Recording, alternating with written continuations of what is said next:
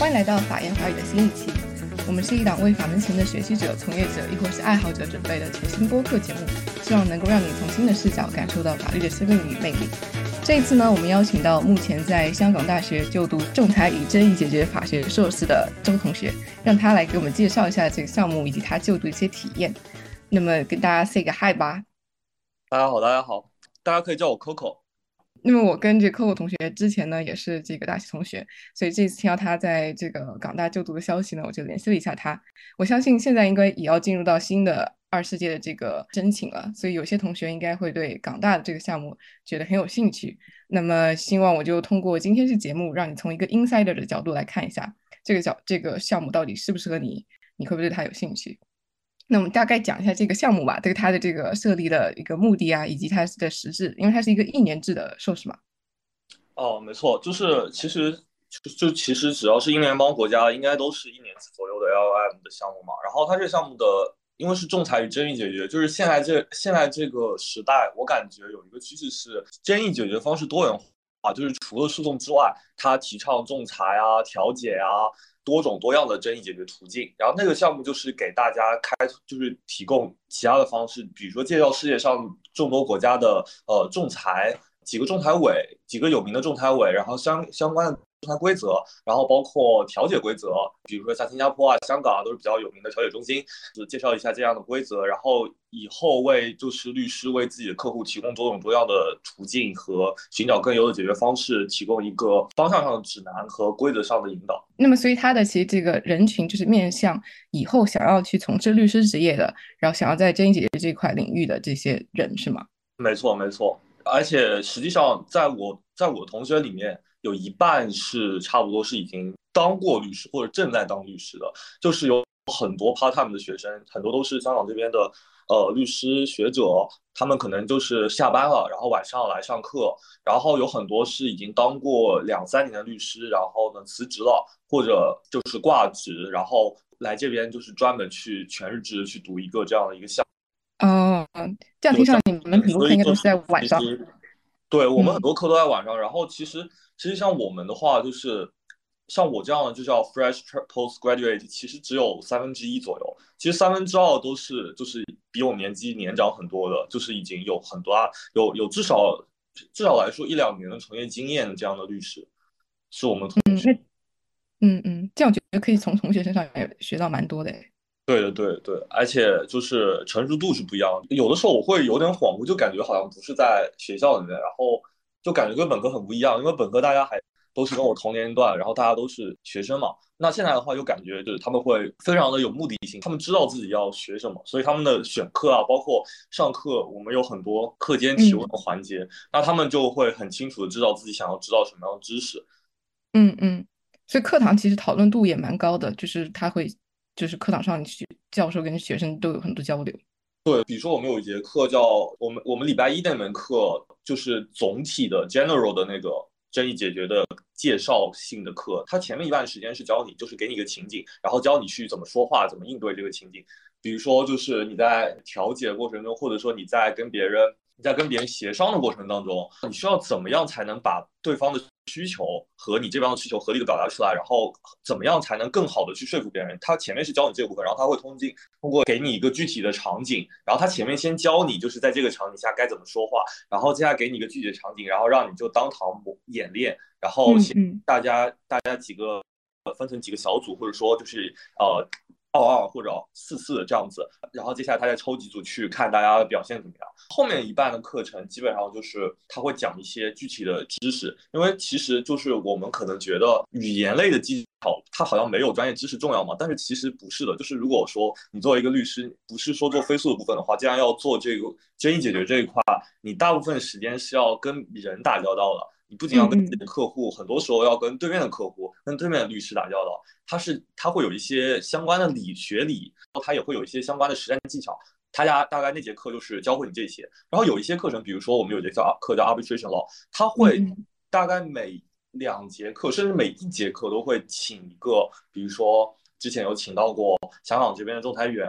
香港大法官，然后新加坡的那个调解员，就是他会来。给我们开一个小时 lecture，有的时候视频型，有的时候是当堂，好像据说据他介绍，后面我们还会直接去到就是香港这边，就是比如方达，就是在那个律所的会议厅里面，然后就让我们给我们一个这样的机会，跟他们面对面交流。所以就是我们那些同学，他们因为已经从业过了，所以他们知道自己想要知道什么东西，所以他们会跟那些有一些相对比较深入的交流，然后他们可能会有对一些趋势的讨论啊，一些情况分析，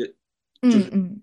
大概这样子。嗯嗯，哦，听上去感觉非常有意思。它让我想到有点像像英国的这个 bar course，好像他们就专门有一节课就是教怎么 advocate，就是讲呃怎么处理，怎么去让你就是有说服力啊。包括我在英国时候有 negotiation workshop 嘛，然后你刚刚说的那个，我就感觉很像是教你怎么去 negotiate，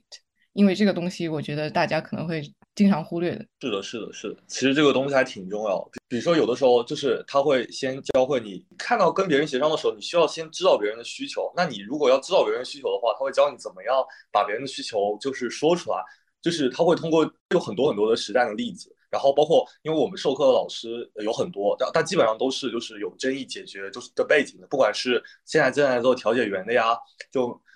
还是正在做仲裁员，他们都会有一定的就是背景，所以他们会通过自己的经历和一些理论知识教会你怎么样去套出别人的需求，然后隐藏自己的需求。其实会有一些误区啊，就比如说我一开始就是呃第一节课，他问我们觉得争议解决应该是怎么样，然后我说应该是 aggressive 的。然后他说不是的，就是你肯定至少不是 aggressive，因为其实大家目的都是奔着解决解决问题去的，也是为客户来解决问题，为客户来省钱嘛。那怎么样更快速、更经济、更有效率的解决问题，就成为了这个这个节课，甚至说整个项目的重点。因为诉讼往往是时间很长，而且费用非常昂贵的一种。方式有很多很，如果能通过 mediation 这样的方式能快速解决这个问题，那当然会远远优于对客户来说会远远优于那个诉讼所带来的时间成本还有精力成本。嗯嗯嗯，确实，就是这个方面我感觉到确实去即使去法院，其实连法官都要先给你调一调，民事诉讼的案子就调着调着就结束了。对，我们道路现在也在提倡那个就是多种争议解决途径嘛。嗯嗯嗯，对的。就是接下来就是你刚刚正好讲到这个课程的安排这上面，因为我了解到你们拥有法学学位的跟原来没有法学学位的，在上这个硕士课程的时候，好像必修的课程是不一样的。那如果因为你你我知道你之前是读的是法本嘛，所以好像是仲裁法、仲裁实践、程序起草还有调解这三门是必修，还有一个顶点课程我搜到，我很好奇什么叫顶点课程，就是有一个叫替代性。纠纠纷解决方案是一个顶点课程，然后另外好像你们还可以有一些选修课。那个 capstone，那个那个其实那个顶点课程，那个 capstone，我其实没有太明白和必修课的区别，它也是就是一样上了。就是我刚刚说那个每节课给我们一个实际的 case，然后让我们去自己去做 mediator，或者说这样自己去协商，它就就是那节那节课，就是 alternative dispute resolution，就是那节课，就周一那节课。嗯嗯，可能叫顶点课程比较酷一点，highlight。有，然后然后嗯，就总共是你必须要选八门，然后有一门顶点课程，好像是有四门就必修，然后剩下三门是就是让你来选择，就你可以在时间不充足的情况下，在整个法学的专业里面随便选，能开出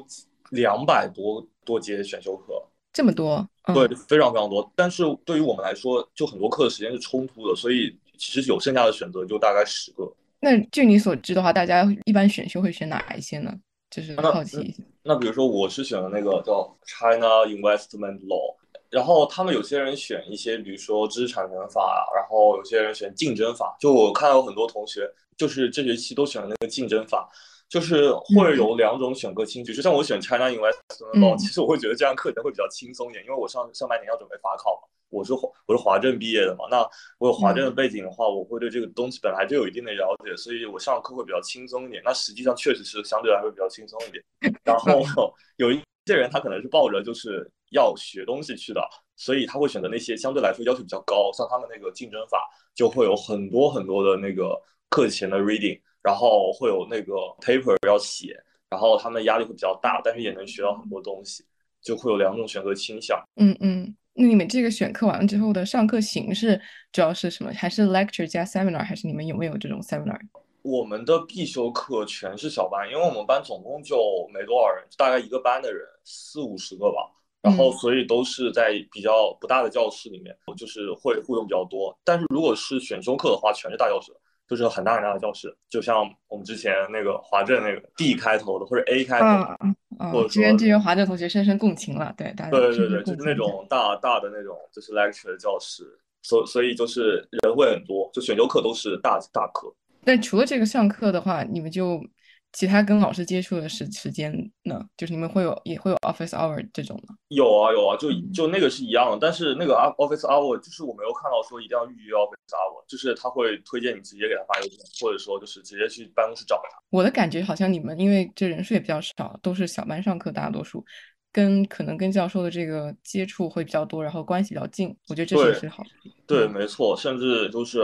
就我们这课读出来好像是有一个会员证的。好像是有一个仲裁的会员证，特别是有一门课叫 mediation，那个那节课上完之后能获得香港这边的那个一个调解员的认证。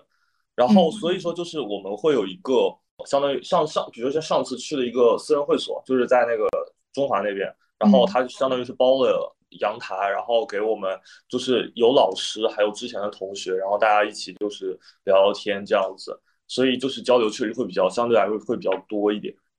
嗯嗯。太好了，因为我们搜索环节，这个这个项目确实人不是很多，就是一一届。嗯嗯，我觉得这个确实是挺好的。那既然聊到这个，你们同学也大多数其实都是已经当过律师的，他们这个对于这个毕业的去向也大部分就想要去往这个方面继续做律师吗？是的，是的，就是大部分都是香港的律师，所以他们比如说有一个我认识的同学，他现在就在那个京都。他就是来上课，然后，所以他其实已经有工作，然后很多都是已经在上班了，所以他们就是要么是要也有法务，然后也有律师，然后也有深圳那边的律师，就是他们肯定就是有些已经是已经是在职的嘛，所以他就毕业之后肯定继续上班，然后有一些可能之前做过律师，所以通过这个项目来提升自己，去寻找更好的方向。比如有一个哥哥就跟我说。他他他就是他之前已经上班了，然后但是他会觉得那个律所的平台有点小，他可能想通过就是再来读这样一个硕士项目来提升自己的价值，就换一个更大的平台。嗯嗯嗯嗯。还有一些人他是就他可能就是喜欢这个东西，他可能根本不是学法律的，他只是就感兴趣，他想来了解一下这样子。嗯，确实这个是蛮有意思的，珍妮姐姐，我一直觉得这个学科是很有意思的。还还好吧。哈哈，所以说读书这种无奈。正好我们现在进入下部分，来具体聊一聊，就是在在这个港大去读这一节到底是一种什么样的感觉？因为我们可能从我来角角度来讲啊，就是我可能会看到这个项目介绍，然后呢必修课、选修课有点刻板印象，我觉得他可能应该会讲香港的这个制制度、ADR 制度啊，香港的这种仲裁和这争议解决规则是怎么样的。所以你实际上你的就读体验来说，它主要是这样的吗？哦，不是的，就是。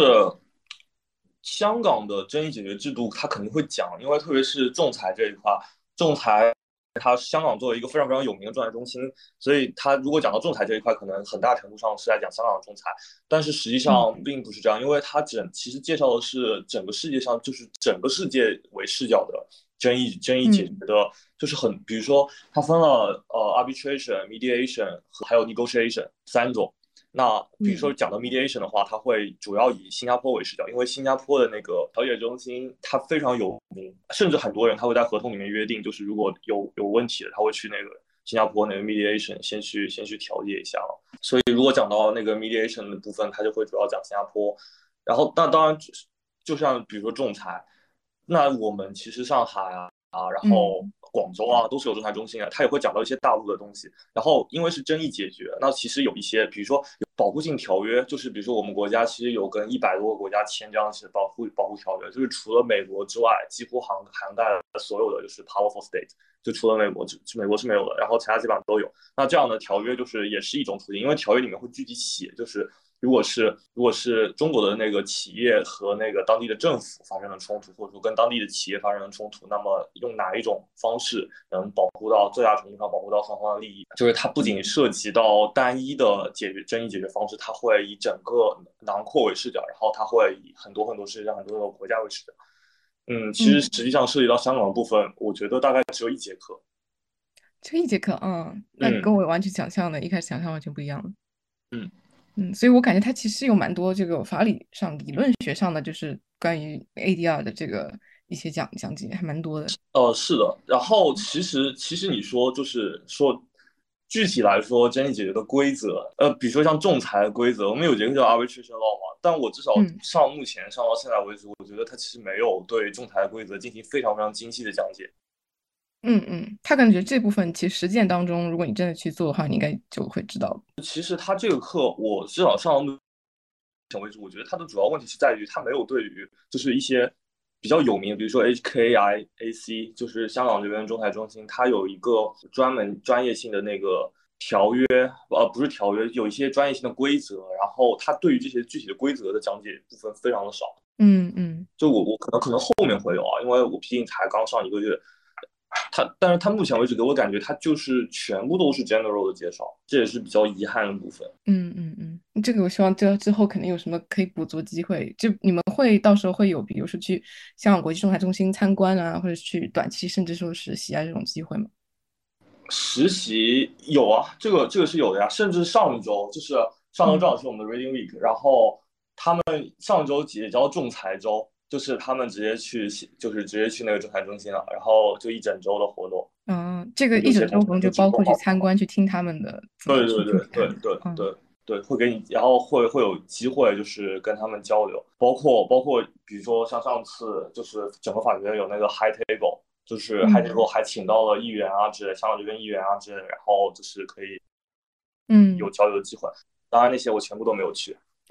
哦，OK，这有点厉害。那不然我想要展开问问，没有关系，没有关系。那这里我我插一个，首先那个我们已经讲了一段时间的 ADR 了，但我们的听众未必能知道 ADR 是什么，因为 A ADR 其实它就是一个替代性的纠纷解决机制嘛。那我们知道诉讼呢，一般想到争议解决就想到诉讼，但是呢，现在的话，呃，已经逐渐的就是说要转向先先用 ADR 解决，解决不了再诉讼，因为这样更加的成本比较低嘛。那 ADR 包括了。就是调解 mediation 啊，arbitration 仲裁，还有其他的一些，但是重头就是调解跟这个仲裁嘛。所以我们今天这个聊的重点应该就也是也是在这方面。就刚刚针对你说那个，其实讲到新加坡的这个调解中心很厉害，这个是我之前不知道的，就是我也不知道为什么他们会觉得这个他们的调解机制很厉害呢？因为我一直觉得调解好像没什么效力，相比起仲裁。所以，呃，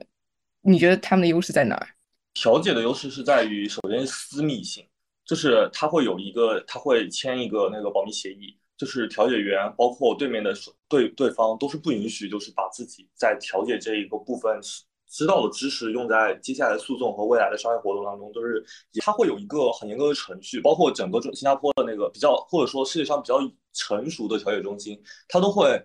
就是它会有一个一系列完整的流程，然后他们是经过培训的。比如说一开始的部分，他他先单独跟那个双方进行一个沟通，得到一个最基本的知识的了解，然后接下来他会写一个大纲，然后包括整个调解过程的推进。据他们自己介绍，就是他们说，很多时候有些案，有些有些很大的争议，可能几个小时就解决了，就飞过去，然后开一天的会，然后就解决了。调解的优势是在于它，它虽然虽然它收费也是相对比较高的，但是肯定会比就是如果是很大的案子，它肯定会比诉讼的时消耗的所消耗的时 经验成本，还有最重要的是时间成本，时间成本差距非常非常大。时间也是金钱，嗯，对，时间也是金钱。对于他们来说，就比较大的商业主体来说，如果调解能在几天之内解决，他肯定是不愿意就是去走仲裁或者去走那个呃法律呃去走诉讼途径，就是。那些可能动辄要花掉好几个月的时间，甚至要就是律师好几轮律师的协同努力来去解做这件事情。那如果就是调解能在几个小时或者几天之内就重新达成一份能让双方都满意的途径，而且如果是真的走到诉讼的话，其实对就是一些大的商的主体，他们会担心自己的就是名誉受损。像调解就会有一个问题，他们是严格保密的，所以他能保护这个公司的那个 reputation。调解会有一些限制，就比如说很大程度上跟民商事。仲裁啊，跟那个诉讼的限制是一样，就是比它不能调解到一些，比如说我们所说的结婚不结婚这个问题，有呃有没有有效的婚姻的延续这个问题，它是不能调解的。然后，嗯，它也不能调解，比如说 criminal，嗯嗯，一些刑事相关也不能调解。就是除了这些之外，它基本上都能调解。然后它通过这样的一种方式，就是通过比较成熟成熟的那个 mediator 体制，包括一些调解的一些规则和一整套完。完整的调解的流程，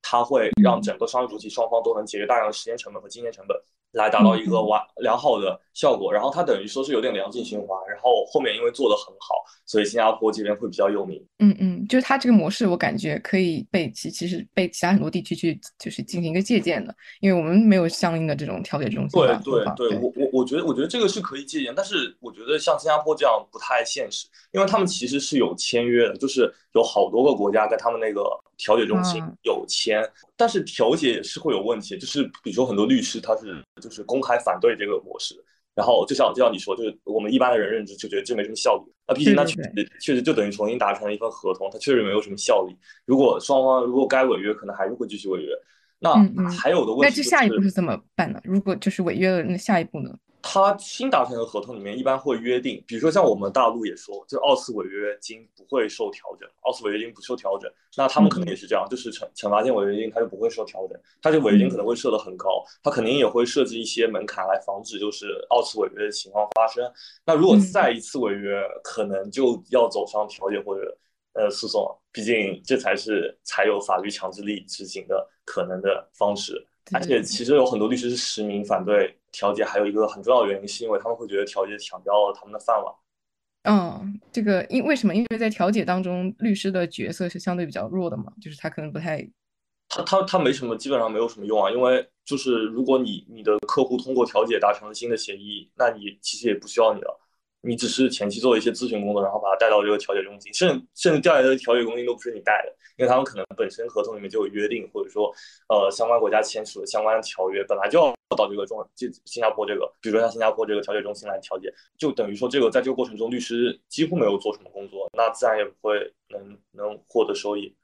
嗯嗯嗯，刚刚讲的这个调解，就是你包括你也讲到，就是律师在里面没有什么这个太大作用。让我想也想到，就是 ADR 这个制度其实有当就是有第三方公立的第三方的这个介入，我觉得也是它一个蛮显著的一个特点。没错没错，就是不管是 mediator 还是 arbitrator，还是像我们说一般说的那个 judge，都是第三方，只是第三方的效率会有从低到高的一个显著的差别嘛。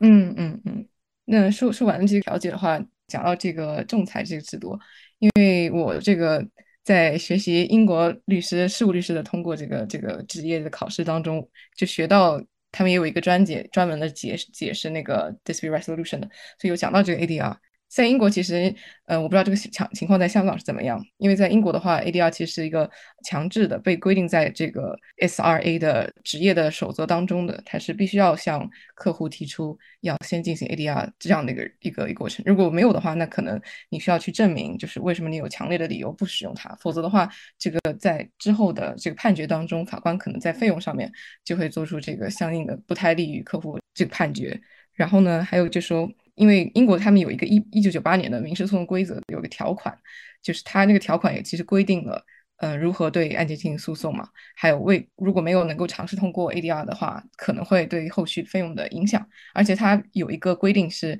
双方必须要填写一个叫 Directions Questionnaire 的叫指导问卷。然后呢，让你这个客户去充分的了解，嗯，ADR 重要性。然后你必须要向他们解释，就是就是 ADR，大家要尝试要去解决，至少要尝试。然后还有目前可以选择的 ADR 的方法，还有如果他们拒绝的话，他们可能会受到怎么样的后果？对，就是这样。那我不知道香港这边，你你在学习的时候，他们这个流程大概是怎么样？我具体我具体可能没有学到，或者说都是那节课，嗯，因为一些事情没有去。但是我觉得，我我理解里面是应该是有类似的规则的。就我我我好像有在一些案子里面有看到，就是应该也是有要告知客户是其他争议解决途径的那个义务，大概是这个样子。然后我其实我其实我其实刚才想到，就是我想说，就是香港这边就是会，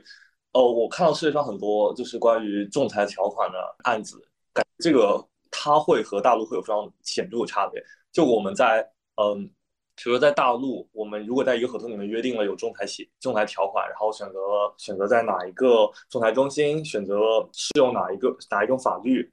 那我们不是之前有说，就是假如说约定不明确的话，是不是这个仲裁条款就直接如果说而且约定不明确，并且在第一次开庭之前没有办法达成就是共识的话，那是不是这个仲裁条款就失效，对不对？嗯嗯嗯，对。那其实，在大陆会更加容易就会失效，但是其实并。在如果在世界上其他国家，比如香港、新加坡，它并不是这样，它会，它其实它会很多程度上，它会想办法去让你这个条款生效，它会想办法去找到一个，就是因为因为有很多很有意思的案子，就是它会有很多，比如说一个合同，它可能有很多很多的，就是不同的版本，比如说有中文版本和韩文版本，那可能中文版本和韩文版本指的两个调解中心根本不是一个东西，或者说可能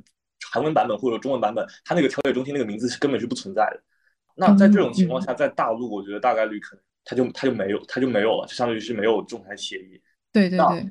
那香港这边他可能会就是想办法尽可能让你达成，包包括我看到就是有很多案子，他就是法法官他会尽可能的去承认这一份调仲裁协协议的效力，然后就只要说你这个东西不是说那种彻底无法辨认的，但比如说他会在香港指一个什么什么仲裁中心，如果说这个。他这个案子，他只能适用这一个证，他只能去这个仲裁中心。然后虽然说他这个名字是错的，那他大概率也会就认为你这个东西存在，并且指的就是这个。他会想办法尽可能去找到一个就是让这个协议生效的方法，然后呃去探求就是双方最原本的最真实的意思表示啊。嗯，我们说直接向这个东西生效。然后这一部分基本上都是法官来做，就是在法官他一开始，双方可能会跑到法庭去，然后去看这个仲裁是不是生效，然后法官会告诉他们是不是生效，然后包括就是生效出来是什么意思，然后这样子让这个仲裁协议继续让让这个仲裁协议继续有效，然后嗯，听上去这这感觉确实，我觉得大陆跟其他地区有有蛮大差别的，包括像英国的普通法的规则也是，基本上他们也是尝试着想要去让仲裁协议生效，然后如果。呃，还有你没有约定法律的话，比如说适用仲裁协议的什么法律的话，那这个根据那个 Anka Suchab 案，它有个案子是二零二零年的案子，它就会默认这个管辖的法律是跟这个主合同最关密切关系的这个法律。对对对，会会有这样，会有这样，就是而且这个还涉及到，比如说如果双方双方有一方是那个大陆的话，那我们知道我们民事条款里面就是民法典有一条是中外合资企业，然后。共同经营勘探自然资源，嗯，然后就说可以不都是归大陆法律法院管辖，嗯，好像有好像就有类似这样一个条款嘛，然后所以它就会有冲突啊。那专属管辖 vs 这个对专属管辖专属管辖的冲突，然后包括就是它会有包括我们其实很多时时候它是不承认，就比如说一个双方是一个什么中国法院，就我们必须要有最密切联系地，那有可能他约定的那个法律就是真的跟双方一点关系都没有。嗯，就是比如他约定了一个什么印度，反正约定了一个很奇怪的地方，适用那个地方的法律，但那个地方可能跟双方真的是一点关系都没有。那在这种情况下，其实大多数情况下，就是在香港或者说在新加坡，可能更加程度上会尊重一次机制吧。就是你虽然说一点关系都没有，但你既然约定成这样，那你可以适用你这个东西。但是如果是在大陆的话，如果有一方或者说有一方主体是大陆的话，他可能就会，嗯。你真的一点关系都没有，那很遗憾，那就那就不行，那就不能这样用。嗯嗯嗯，那就无效了。对，嗯。但我觉得这个东西其实也许未来会就是会有不一样，因为其实我们大陆的仲裁中心，包括就是一些调解制度啊，也是最近也在才才刚开始才发展嘛。而且我我感觉整个国家的趋势是，就是我们是在鼓励多种争议解决途径方式。那既然你要鼓励这个东西，那你肯定要扩大就是管辖范围嘛，肯定要减少限制嘛。然后包括这也是就是加强对外开放一个很大的方式，因为其实现在大就是大宗的那个商事案件，其实很多时候都会优先考虑仲裁这种方式，而不是诉讼。嗯嗯。所以所以如果我们要去鼓励，就是对加大对外开放程度，然后来缓解基层法院的压力的话，也许未来我相信未来应该是会减少限制，然后扩大管辖范围。我觉得这应该是个趋势。嗯嗯。那再说到这个话，就是在你学习的这过程里面。嗯，我是感觉这个项目既然有很多律师去读，然后我听下去也是一个实务性很强的一个课程。那么在学的过程中，他们会不会就是教你怎么样去以一个律师的角度拟定，比如说 DR 条款，就我们所知争议解决条款？会会会有，嗯，他会讲就是有哪些东西是必须要有，就是既然。作为既然是律师来拟定的话，他肯定不会希望未来在任何一个地方适用这个法律的时候，他是适用这个仲裁条款的时候，比如说仲裁条款的时候，他肯定不希望这个东西能被当地法院直接判定为失效嘛，所以他肯定会就是把最基础的，比如说你要你最基本要双方两两方的名字，然后约定的那个仲裁争议解决中心，那那个仲裁解决争议解决中心那个名字一定要写对。因为这个东西看起来好像说很简单，对吧？但其实很多人就是写错，他就是写，他就是会写错。不管是中文版本的，还是英文版本的，还是那个缩写，缩写可能就少一个字母或多一个字母这样子，然后它就会一直会错。那那这个东西他就会就是至少来说你不会把这个东西写错，然后你适用的法律、选择的争议解决的地点和争议解决的呃争议解决的地点和争议解决的方式，包括你争议解决的那个机构，那么这就是最基础的几点，你必须要写清楚的。然后包括就是你产生了什么样的纠纷，才需要去采用我们现在约定的这个建议解决的方式途径。还有就是，假如说双方双方这这一块后面真的有争议，就是对于我们之前约定的那个方式途径还有争议，那么该怎么解决？大概是这样。争议的争议，嗯，争议的争议，就是比如说我们约定了有争议，有怎么样的争议到这个仲裁委来进仲裁，然后我们要适用什么什么法律？那假如说我们后面对这个东西还有争议，那那该怎么去处理这样的一个问题？那么基本上来说就是这样，就是你其实我觉得其实只要把名字写对，还有就是适用的法律 基本上弄弄最关键，嗯，对对对，是最关键的，就是 这这个只要能写对，基本上没有什么问题。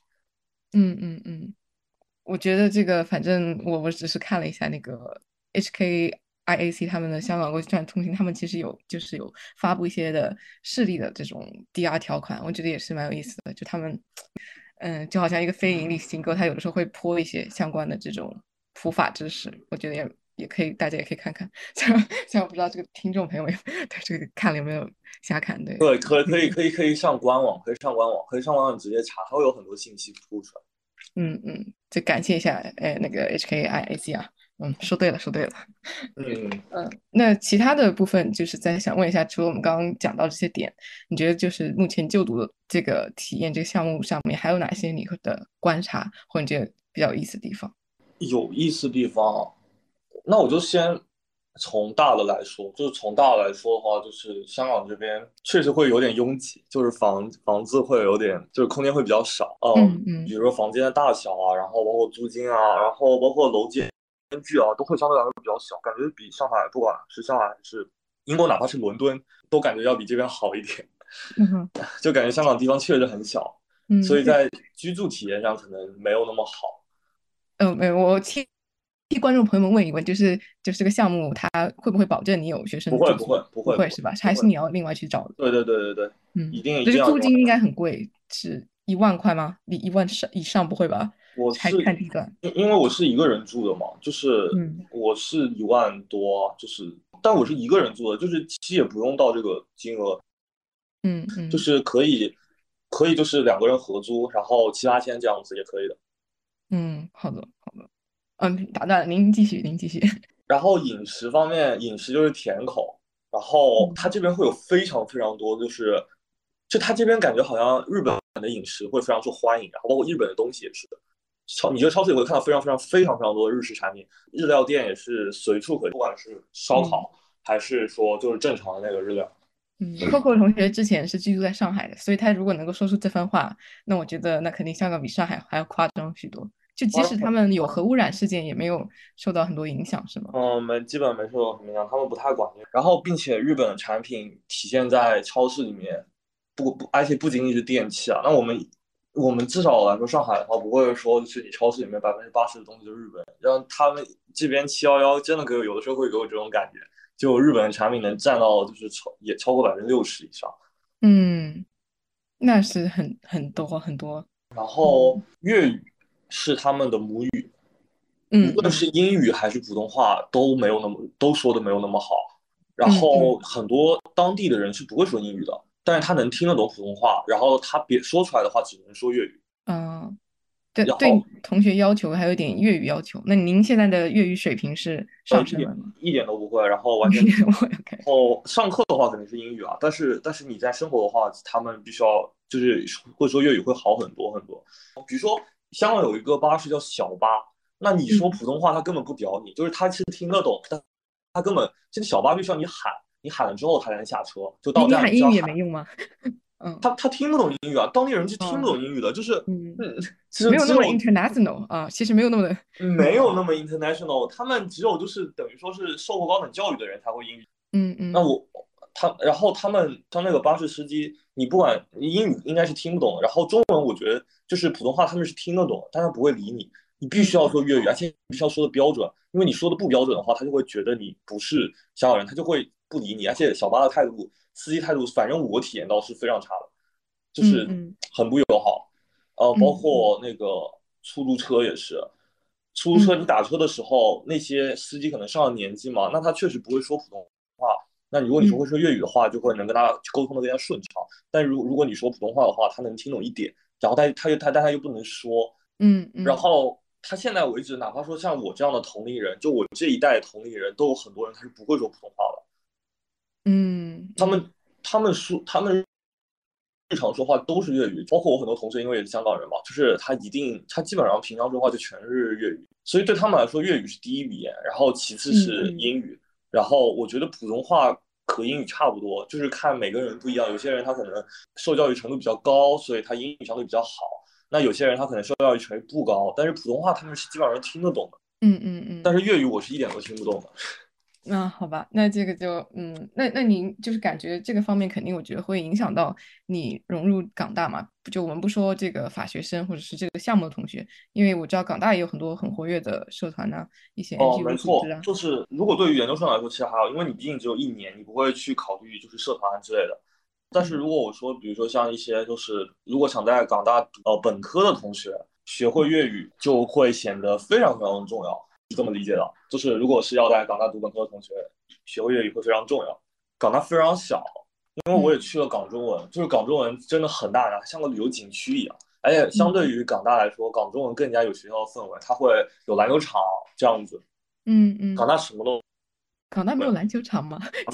港大没有自己的篮球场，没有那个塑胶跑道，因为它非常的小。我觉得它整体可能是比华人小，应该是比华人小。香港的学校基本上都在山上嘛，那你需要不停的坐电梯上下，然后要爬爬山。嗯，如果是整个学校的，嗯，对，每天爬上去上学。当然港大还好，因为港大有电梯，港大有很多电梯。那港中文确实要爬山，但是港中文他们校内有那个很多很多巴士，你可以直接坐。嗯嗯，因为港中文很大很大嘛，然后。就是如果说要比学校学校环境、校园环境的话，那一定是港中好很多很多。港大现在感觉就是有点人人流量爆满那种感觉。这几年有可能因为扩招啊，还是什么原因，就是你会感觉就是哪里都要人。然后你就是你去上学，你嗯，你从那个地铁口电梯上去你都要排队，嗯，然后每天每天回去的时候，你从地铁口下去，然后又要排队，就是你会觉得整个人是扑出来，然后整个图书馆也是，就是你基本上很难找到座位。嗯嗯，图书馆他们也是需要预定的嘛？就是要预定，要要要也可以不预定，就是也也可以直接坐，坐了之后反正就是就是可以预定也可以不预定，预定的话就是你能保证那个座位一直是你的，然后你会感觉整个人是铺出来，然后像他们预定的话你要抢，就他们每天会有个固定时间放那个座位出来，然后你要去抢那个号，就非常夸张，就是学校。资源感觉是不足以支撑那么多学生的，然后食堂里面也是，就是全是人，然后买买吃的的时候都要都要排队，然后但是港中文的话就会感觉人少很多，就是我会觉得如果是就是生活体验和那个就读体验的话，就校园校园内的体验的话，我觉得港中文会好很多很多，因为它那个地铁口一出来就是一个很大的篮球场，会让我感觉这才是大学，然后他们那边还有塑胶跑道啊什么的，但是港大这些什么都没有，港大感觉像。就是几栋办公楼那种感觉一样。嗯嗯嗯，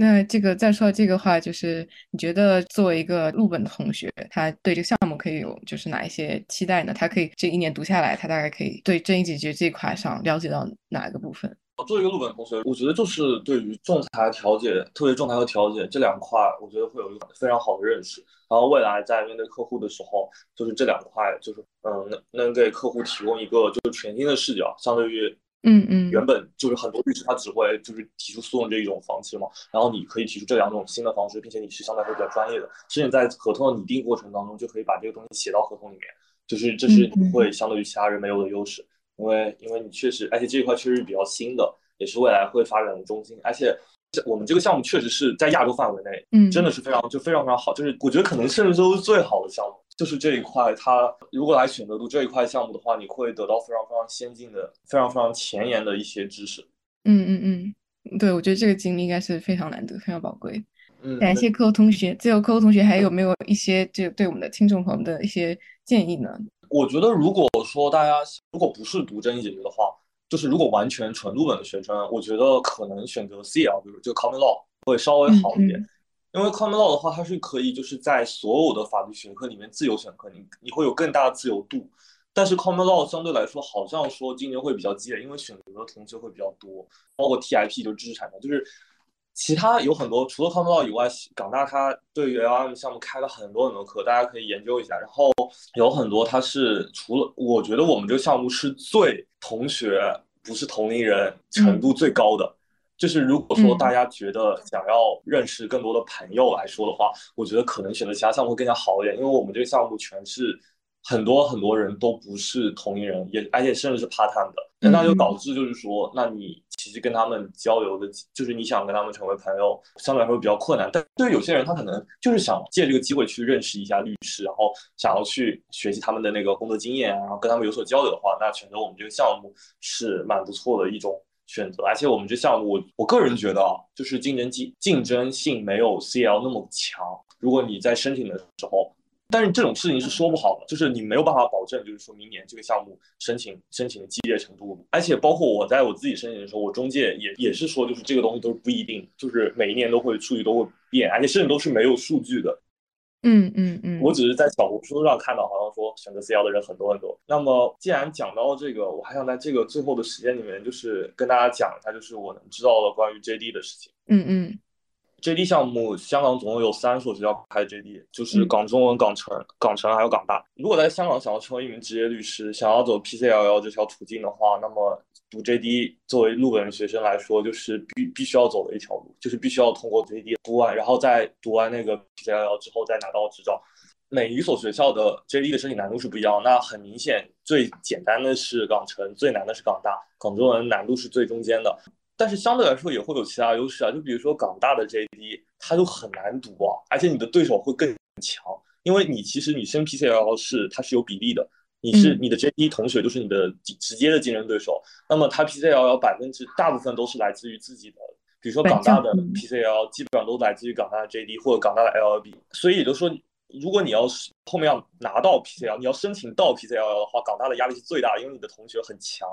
而且就是它的名额又少。那么港城就会相对来说，你你拿到港城 PCL 就会简单很多，因为你的同学同学没那么强，而且名额更多。那像港中文的话，我我不知道港城具体开了多少。那港中文的话，它那个 JD 好像一百多个人，那港大可能就只有一半，嗯，这人数是差很多。所以要申请的话，对于华政的同学来说，我觉得港中文会是一个非常非常好的选择，因为我记得港中文好像是八十六、八十七这样子。就你有机会拿到面试，然后你面试过，就能拿到那个 JD。嗯嗯。然后 JD 读出来好像是前百分之四十，如果我没有记错的话，你就有机会升到 PCL。你 JD 一定要升到 PCL 才能拿到执照，然后你升到 PCL 之后，把 PCL 读完，再拿到 training contract，当完两年，这个时候你才成为一名正式律师。所以整个时间成本，就整个走完这一条路时间是非常非常长的。所以一定要做好这个心理准备。而且如果选择要读 JD 的话，那就意味着从那选择那一刻开始就是竞争的开始，你的同学，你坐在你旁边的同学就是你的竞争对手，所以你压力会非常非常大。PCL 还有一个问题是，前面大家都认为 PCL 说啊，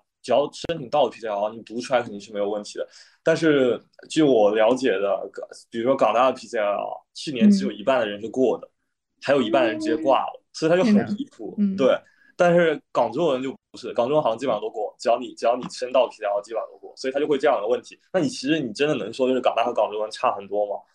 呃，可他那学学历确实会有一定的差距，但是如果说你有其他的东西能补，就是我觉得他会面试机会的话，基本上都会给，就你不可能说给你港大港中文一点机会都不给，就是还是会有机会，只要你足够优秀都是可以的。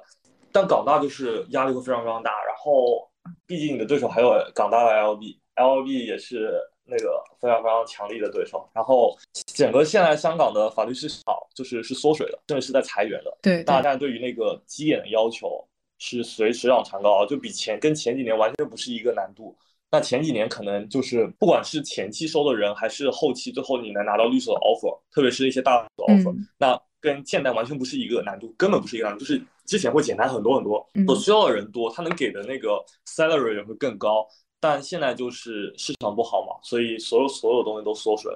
所以如果选择来香港，想要留在香港，想要留在香港的法律市场来说，从目前的香港来看，跟前几年是完全没法比的。虽然现在的就是薪资收入还是会比之前高，就是还是会比大陆同期的一年级律师要高很多。但你要知道，就是能走到这一步的律。能走到这一步的学生本身所花的时间和所花的那个努力和所承担的竞争性也已经高了很多很多。那么未来香港市场是怎么样的，我没有人清楚。但是我我个人会认为它是更加是有整个大湾区建设的一个一体化的感觉，而不是更加是往外走了。应该不会是在往外的，我觉得是更加靠内的。未来。嗯嗯嗯，然后未来市场会比现在更，法律市场会比现在更不好吗？有可能会的，有可能真的会的，然后也有可能会变好，或者说维持现状。但是我认为可能回到之前的最好的时代应该是不太可能。嗯，并且整个城市的氛围，就是这个很多人都有说，就是香港整个城市氛围是非常忙碌的，非常忙碌和拥挤，然后会有很很压抑的竞争性的感觉。因为我会觉得一个国际化大都市其实是应该是有多种多样的人，但是香港很多很多人，我感觉整体的氛围还是趋向于就是竞争和忙碌，而不是趋向于就是多元和有有那种放松的享受生活，有那种竞争的。嗯，但是香港好像不是这样，香港好像更加倾向于竞争，那放松的相对会比较少一点。然后就是香港的 salary 虽然高，但是你要承担的生活成本和租房成本都是就是比大陆要高很多很多。所以如果真的要选择在香港做律师，我觉得需要就是整体考，也也要考虑到就是嗯整个国家的规划，就是未来有很多的变数。嗯嗯，对，大概就是这样。哦，我还想再说一下，就是因为其实我因为我我们不是有那个英本嘛？嗯嗯，是。关于这一点，英本同学，嗯嗯，对，关于关于关对于英本的同学来说是这样子的，就是我了解下来，就是如果英本要升 PCLL 的话，首先要先考一个 Conversion Exam，Conversion Exam 里面有很多很多门，你要先考出来。因为其实我们作为英本同学，我们可以豁免掉好好像五门左右，就可以豁免掉几门，但是剩下大概很多门都还是要自己考，就比如说 Land Law 啊，然后什么 Constitutional Law，就是那些重新都要考。然后你把那个考完之后，你才有资格就是去申请 PCLL。然后，但你在考之前，你必须要先跟那个科 PCLL 的那 committee 先沟通。你跟他沟通，就是呃，不管是写邮件还是直接可以 walk in，好像说可以跟他聊，就是因为每个人的情况是不一样，他好像 case by case 的。就你有可能能升，有可能不能升，但英本基本上都可以。然后包括你能豁免掉多少门都是不一定的。然后跟他聊完之后，你去参加 P 呃那个 conversion exam，考出来之后，你再去申请 PCLL。然后。PCLL 申请，如果你能申请得到，那么你就能进入那个 PCLL 的渠道，然后读出来就能拿到执照。嗯嗯，大大概就是这样。香港现在就这样，然后还有一条途径就是通过 SQE，SQE 拿到之后，然后走一个叫 Foreign Lawyer。嗯，但那个是受限的，当然可能受限受的也不是很多，反正都是民商事。然后那也是另一条在香港当陆军、当当律师的途径，大概就是这样。我所知道就是这些。嗯，非常感谢科科同学分享了这么多，然后我觉得这个我都我自己也有所收获，相信能够帮到就是正在申请啊，或者是考虑人生转换一些方向的这种法学同学。然后非常感谢科科同学来我们的节目。嗯，好，谢谢。好，拜拜，拜拜，拜拜，拜拜，下期再见，拜拜，再见，拜拜。